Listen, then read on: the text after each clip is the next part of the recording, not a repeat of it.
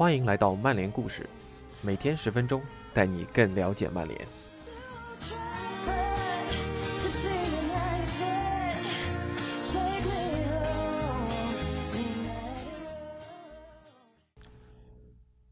今天带给大家的故事是对曼联旧将小 S 施耐德林的访谈。这是由 TA 记者 Andy Mitten 对他进行的采访，回顾了他之前的职业生涯，特别是曼联时期他没能踢出来的种种问题。本文翻译温博 ATZ。以下是今天的内容：施耐德林必须尽一切努力才能在曼联成功，可惜我当时缺乏耐心。施耐德林。曾是南安普顿最好的球员之一。十多年前，他从法国来到英格兰，之后跟随圣徒一路从英甲升上了英超。但是，时隔七年重返英超后，圣徒的首个赛季似乎缺了点什么。之前我们的表现一直都不错，但是好像缺了点什么，导致我们没能保级成功。国际比赛周期间，我们在尼斯见了一面，施耐德林这样对我们说。尽管带队连升两级，备受欢迎的主帅阿德金斯还是在2012至13赛季中途下课。俱乐部的这一决定深深地伤害了球迷和球员的心。之后的主场比赛，圣徒球迷集体向俱乐部抗议。之后，波切蒂诺来了。施耐德林回忆说：“我们当时并不了解波切蒂诺，但我可以发誓，从他走进房间的那一刻起。”就展现出了难以置信的魅力。当时他还不会说英语，说的西语，不过还是让我们觉得士气大振。几天后，我们在主场迎战埃弗顿。即便到了现在，和科尔曼、米拉拉斯聊天时，我他们还是会让我想起那一天。我们零比零战平了埃弗顿，那也是他们经历过的最艰难的比赛之一。短短三天时间，波切蒂诺就让我们的跑动达到了前所未有的水平。他让我们疯狂的压迫对手，我们自己也不知道这股能量是从哪儿来的。那新主帅是如何实现这一转变的呢？迎战埃弗顿前，波西蒂诺用西语发表了动员演讲。我们唯一能理解的就是像狮子一样压迫对手。我们所有人在听到这话后都起了鸡皮疙瘩。大家的发挥非常出色，他让我们每个个体都变得更好了。阿德金斯的执教成绩没得说，但这次任命可以说是圣徒队史最伟大的决定。尼斯的训练基地坐落于地中海机场和安联里维耶拉球场之间，施耐德林就在其中一个房间接受了我们的采访。此时，我们已经迎来了暴风雨后的宁静。上周，尼斯刚刚遭遇了一场洪灾，这位三十岁的中场球员也需要静静。先后效力于斯特拉斯堡、南安普顿、曼联和埃弗顿后，施耐德林今年六月成为了尼斯的一员。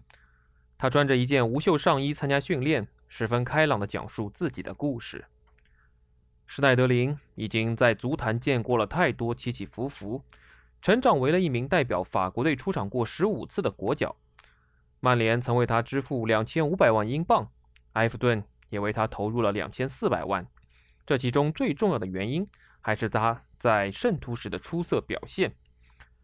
二零一三至一四赛季，也就是波西蒂诺执教的首个完整赛季，施耐德林随队一同前往老特拉福德，圣徒客场一比一逼平了卫冕冠军。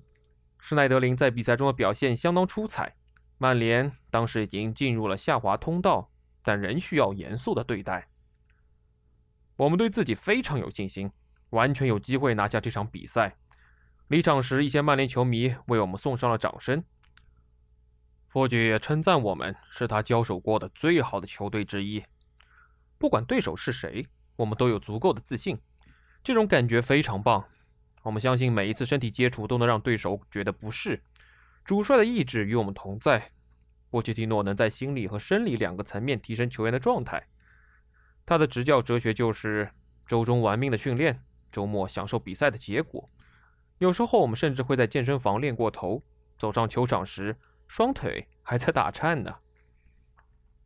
接手球队一周之后，阿根廷人询问这名中场感觉如何，施耐德林告诉他说自己觉得很累。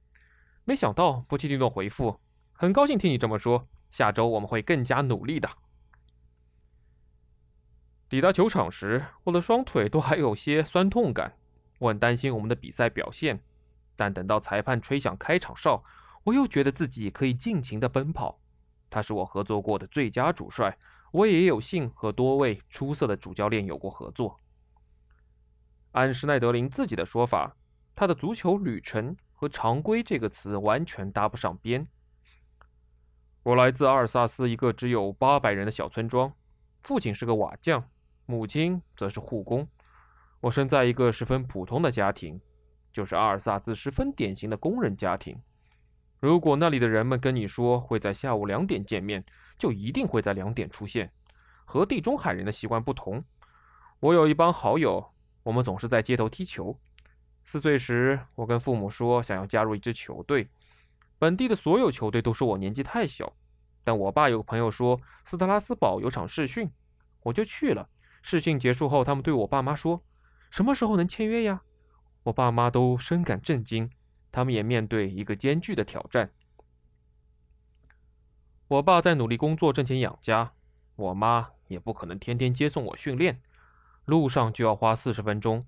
我祖父和一位好友的父亲送我去斯特拉斯堡，我是这家俱乐部的球迷。我父亲也是，我的家人会带我去看斯特拉斯堡的比赛，我们就站在球门后面。我十岁时做了球童，由于财务问题，斯特拉斯堡一度降到第五级联赛。然而每场比赛还是有一万五千至两万名观众，那里的人们深爱着足球，而温格也是从这里走出来的。十三岁时。施耐德林正式开始在斯特拉斯堡青训学院的生活。到了十六岁，他成为签订职业合约的最年轻球员。我十七岁时加入了一线队，当时球队在第二级联赛征战，但是我只出场了几次而已。我的持球还不错，但以我的位置来说，侵略性做得不好，抢断也做得不够。我也没有足够的耐心，我不想枯坐板凳。我觉得自己已经做好了准备，我决定转会离开，因为我想要踢上一线队的比赛。施耐德林决定在2008年转会去到南安普顿，表面来看这是个值得玩味的选择。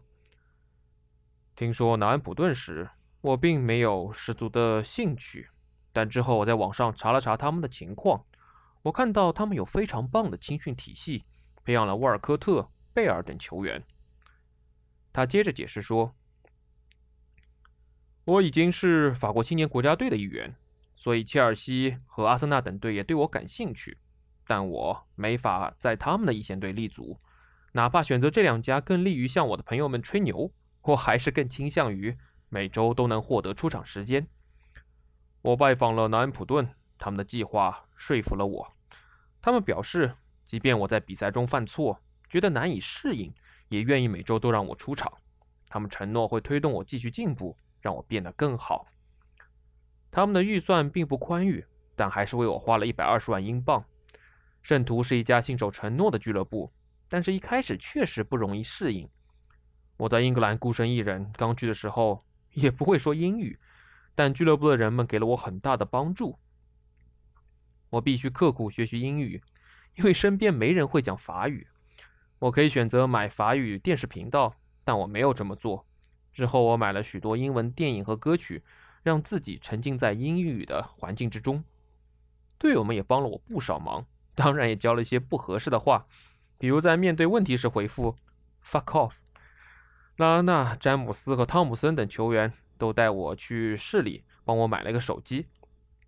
当时我不会开车，所以平时都是他们载我的。我真的非常感谢他们的帮助。施耐德林加盟的第一个赛季，南安普顿降至了英格兰第三级联赛。我们拥有拉拉纳、麦格德里克等天赋出众的年轻人，足球风格也相当有观赏性。但俱乐部遭遇了财务危机，我也一度怀疑自己的选择是否正确。我当时以为自己加盟的时机不对，但事后看来，我的选择还是对的。不过他也不甘心做一名第三级联赛的球员。我得承认，我确实曾经找到过管理层，说我是来这儿踢英超的，不是踢英甲。我说我不想踢英甲，这对我的职业生涯没有好处。俱乐部当然不听我的，他们说我会继续留队，俱乐部也会签下新援，他们签下了兰伯特和方特。突然之间，我们就有了一套相当不错的阵容。南普顿在两个赛季里就连升两级。那支球队的团队精神是我经历过的最棒的，球队结构也相当合理，有年轻人，也有老将坐镇，队友们都是朋友。我们的主帅是帕杜，他下课后阿德金斯接过了帅位，他是这个星球上最积极向上的人了。即便是雨天，他也能说得天花乱坠，说成是美妙的一天。他说自己能听到其他人都听不到的鸟叫声，他只是希望队员们每天都开开心心。